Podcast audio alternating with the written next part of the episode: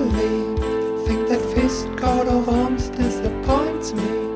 We put all our hopes in the sick sea. Hallo und herzlich willkommen zu Adrats Podcast. Mein Name ist Julian Adrat. Experten sind für den religionslosen Menschen das, was Gott, was Jesus, was Moses für gläubige Menschen waren. Die Ironie dahinter ist, die Bibel erlaubt mehr Diskussion zwischen dem Laien und Gott, als die heutige laizistis laizistische Gesellschaft zwischen den Leuten und unseren Experten erlaubt. Man denke an Abraham, der Gott runterhandelt. Ja? Gott will die Stadt zerstören, Sodom und Gomorra. Und Abraham sagt, ja, aber was, was machen wir, wenn, wenn da nur 50, wenn da 50 gute Leute drin sind, 50 Gerechte? Die kannst du doch nicht mit untergehen lassen. Und Gott sagt, okay, wenn du 50 findest, lassen wir die Stadt stehen. Und Abraham sagt, aber ja, was, wenn ich 40 finde? Was dann? Na gut, wenn du 40 findest, lassen wir die Stadt stehen. Ja, aber was, wenn ich, weiß nicht, 30 finde? Es geht runter bis 10 und ja, wir alle wissen, wie es ausgeht. Lockdown. Der Lockdown ist die Gesellschaftsliturgie der Heiden. Die, die äh, Risikolosigkeit anbetende Moderne hätte sich nichts Schöneres als eine Pandemie aller Corona träumen können. Ein banales Virus, das zum Anlass genommen wird, Lockdown, Lockdowns zu verhängen. Liturgische Endlosschleifen. Gerade unter Geimpften äh, ist die zweite Ironie heute schon, ist die Angst vor Covid noch immer am größten. Gerade die Impften glauben nicht an die Impfung. Wir befinden uns in einer Zeit der Irrationalität. Ein von religiöser Überzeugung losgelöster Mensch hat oder ist viel wahrscheinlicher, furchtbare Angst vor Covid zu haben. Wer hat mehr Angst vor Covid? Der Geimpfte oder der noch nicht Geimpfte? Klar, man kommt sich fast lächerlich vor, wenn man so eine Frage stellt. Aber wenn man sich die Zahlen anschaut, muss man die Frage stellen. Meinungsforscher von Morning Consult sagen, Amerikaner, die gegen Covid geimpft wurden, haben mehr Angst, nach draußen zu gehen, als Amerikaner, die nicht geimpft wurden. Viel mehr Angst. Nur ein Viertel der geimpften Erwachsenen gab an, bereit zu sein, zu einer Konferenz, zu einer Arbeitskonferenz zu reisen oder ein Fitnessstudio zu betreten. Nur 24 Prozent von ihnen würden den Bus nehmen und weniger als die Hälfte wäre bereit, allein ein, äh, Auto, ein Auto zu mieten. Nur 24, 34 Prozent würden auf eine Party gehen und nur 17 von ihnen würden es wagen, eine Kreuzfahrt zu machen. Angesichts der immer zuvor immer steigende, wachsende Kreuzfahrtindustrie, fragt man sich, äh, wenn Geimpfte nach Corona sich nicht mehr trauen, eine Kreuzfahrt zu machen, konnten sie wirklich zuvor Spaß haben auf einer Kreuzfahrt. Die Leute haben absolut Angst davor. Also haben wirklich Angst. Ich, ich vergiss, mir liegt das nicht. Ich glaube immer, wenn man sagt, die Leute haben Angst, dann ist das so ein bisschen, äh, weiß nicht, zu einfach gedacht. Aber es scheint ganz offensichtlich wahr zu sein. Die Leute, die Menschen haben Angst. Sie haben Angst. Sie haben tatsächlich Angst. Und das ist eine große Lüge. Man glaube an die Wissenschaft. Menschen, die sich vor Covid gefürchtet haben, fürchten sich nach der Impfung immer noch. Sie beten die Risikolosigkeit an. Junge Menschen, die wahrscheinlich bei einem, ähm, wahrscheinlich bei einem Verkehrsunfall ums Leben kommen, als an Corona tragen draußen Masken, geimpft. Gibt diese Leute. Menschen, die draußen Maske tragen und es gibt viele, die es einfach aus Kulanz tragen, weil sie Angst davor haben, von anderen blöd angemacht zu werden. Aber ähm, es gibt sie auch vereinzelt. Es ist, es ist eine kranke Egozentrik. Es könnte mich treffen, umso mehr, als ich es am wenigsten verdient habe, denkt sich der, denkt sich der Vogue-Heide. Ja. Ich atme gern ein Jahr lang unter freiem Himmel durch eine Maske, solange ich, ich nur Menschen damit rette und selbst verschont. bleibe. Ich gehe sogar gerne ins Restaurant mit Maske. Ähm, dass der Vogue-Kult im Lockdown besonders geblüht hat, ist äh, unbestreitbar. Der Vogue-Kult ist Spekulation auf never-ending Schwachsinn. Ich habe erst gestern Abend einem Freund erzählt, er hatte ähm, noch nie von Ethnomathematics gehört. Wir waren ein bisschen spät noch unterwegs auf der Straße und er hat mich gefragt, welche Themen behandelst du in deinem Pop-Podcast? Und ich, äh, mir fiel als Stichwort auch Ethnomathematik ein. Das Schulministerium in Oregon schult die Lehrer in Ethnomathematik, weil der reine Fokus auf die richtige Antwort ein Ausdruck von weißer Vorherrschaft sei, von White Supremacy und überhaupt die Überzeugung, dass es eine richtige Antwort gäbe, ähm, sehr falsch und rassistisch. Und die Bill und Melinda Gates Foundation hat das Programm mit äh, einer Million Euro unterstützt. Wie gesagt, mein Freund äh, hat noch nie von dieser zerstörenden Ideologie gehört und war tatsächlich bestürzt. Und ja, wenn der Vogue-Kult nicht einmal mehr vor den Naturwissenschaften halt mache, hat er gesagt. Und, aber das ist ja falsch. Es ist, das ist ja schon überholt. Schwangere Menschen heißt es jetzt. Schwangere Menschen. Und Menschenmilch. Jemand, der einen äh, Begriff wie Menschenmilch über die Lippen bringt, ist, und mir liegt, mir liegt es auf der Zunge, einen Nazi-Vergleich zu machen. Aber ich lasse es. Ich stehe dazu, aber ich will nicht diese Vergleiche allzu inflationär machen.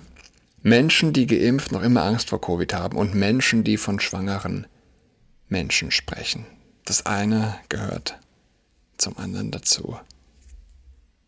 Es ist verrückt, aber Genau so ist es. Ein Geimpfter, der Angst vor Covid hat und der lässt sich auch einreden, dass man äh, von schwangeren Menschen sprechen kann. Wenn du an nichts glaubst, glaubst du an Menschenmilch.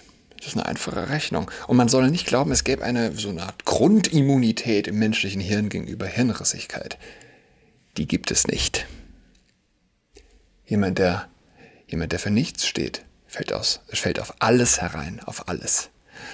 Ich habe Menschenmilch gegoogelt und wollte herausfinden, was die großen, ja, die, die Qualitätsmedien dazu sagen. Ich bin durch fünf Seiten durch, habe nichts gefunden. Alle möglichen Foren, weiß nicht, Online-Magazine, Websites von RTL war eine Webs äh, ein Eintrag drin. Aber keine Zeit, keine FAZ. Und ja, ich dachte mal so, komm, jetzt schaust du, was, was sagt die FAZ? Das einstige Flaggschiff, das konservative Leitmedium dazu. Konservativ, konservatives Leitmedium. Wie das klingt, wie das klingt jetzt schon. Es tut weh, das zu sagen. Alles Gute zum Co-Elternteiltag ist die Überschrift. Weil ein Baby nicht automatisch biologisch eindeutig weibliche und männliche Elternteile hat, steht in England das Vokabular rund um die Geburtsmedizin auf dem Prüfstand. Kann das helfen, die Welt zu einem inklusiveren Ort zu machen? Es scheint, als würden wir uns in Zukunft auch von denjenigen Begriffen verabschieden, die wir einst arglos mit der Muttermilch aufgesogen haben. Zum Beispiel das Wort Muttermilch. Soviel zum Thema Haltungsjournalismus.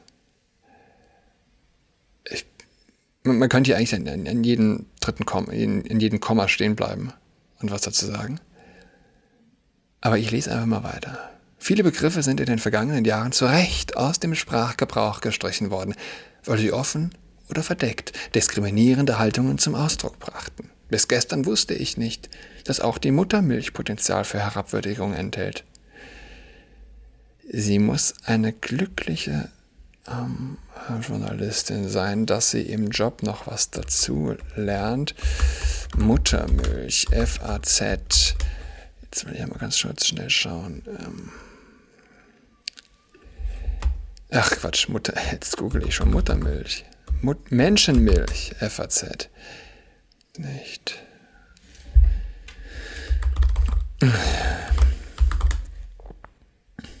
Sandra Kegel. Sandra Kegel.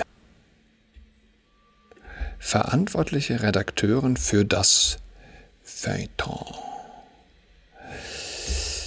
Ähm, Ja, Learning on a Job. Das also dieses schöne alte Wort. Auch deshalb schön, weil es sinnbildhaft für den existenziellen Vorgang der Fütterung eines Neugeborenen steht. Dass also auch dieses Wort Menschen kränkt.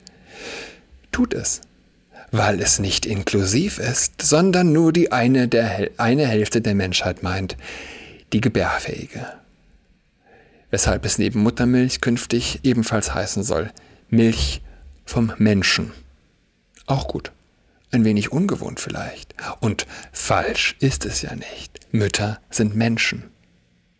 Selten war ich froh über eine Bezahlschranke. Wie auch immer dieser Artikel weitergeht, denkbar ist alles. Der giftige Samen der Halbwahrheit ist gesät und im Grunde ist es egal, wie es weitergeht. Es ist ekelhaft. Ein wenig ungewohnt vielleicht und falsch ist es ja nicht.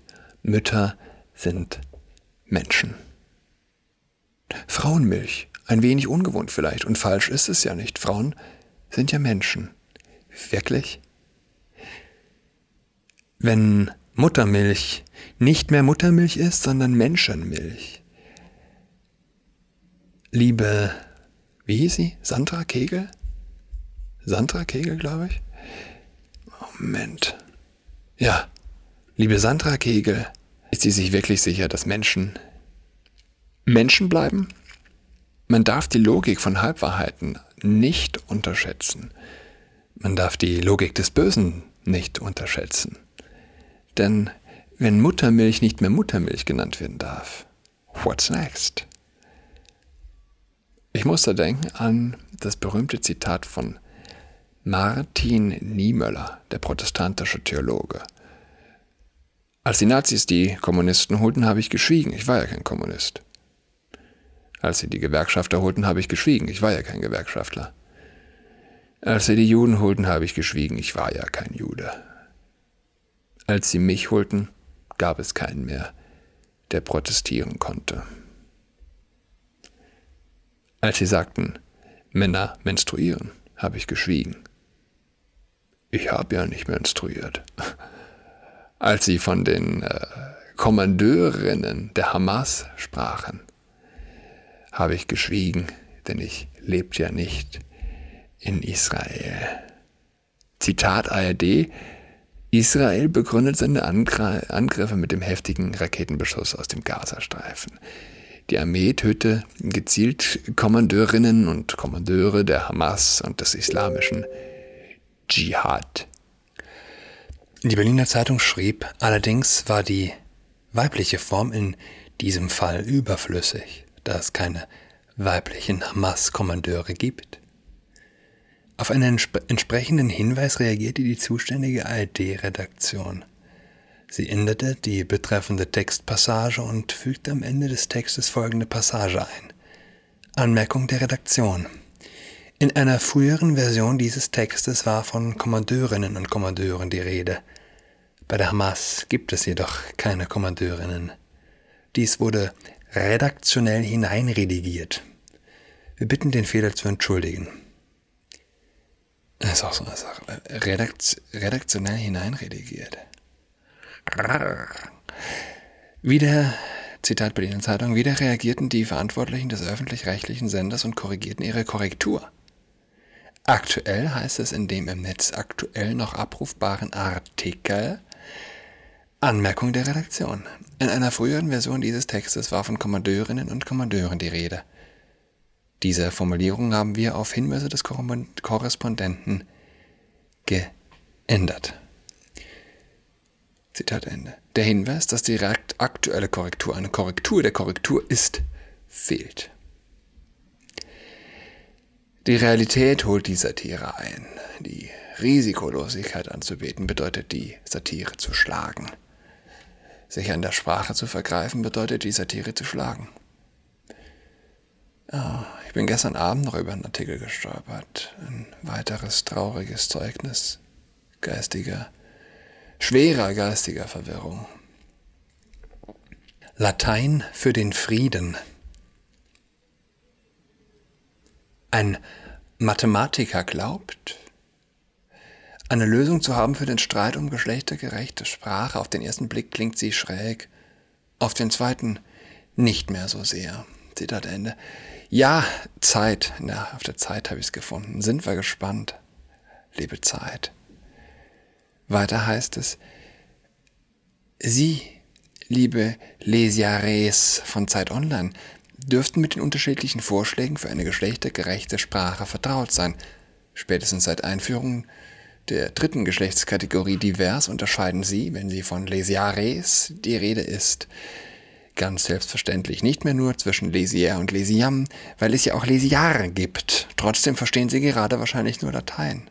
Lesiares, Lesia, Lesiam, Lesiar. Wie bitte?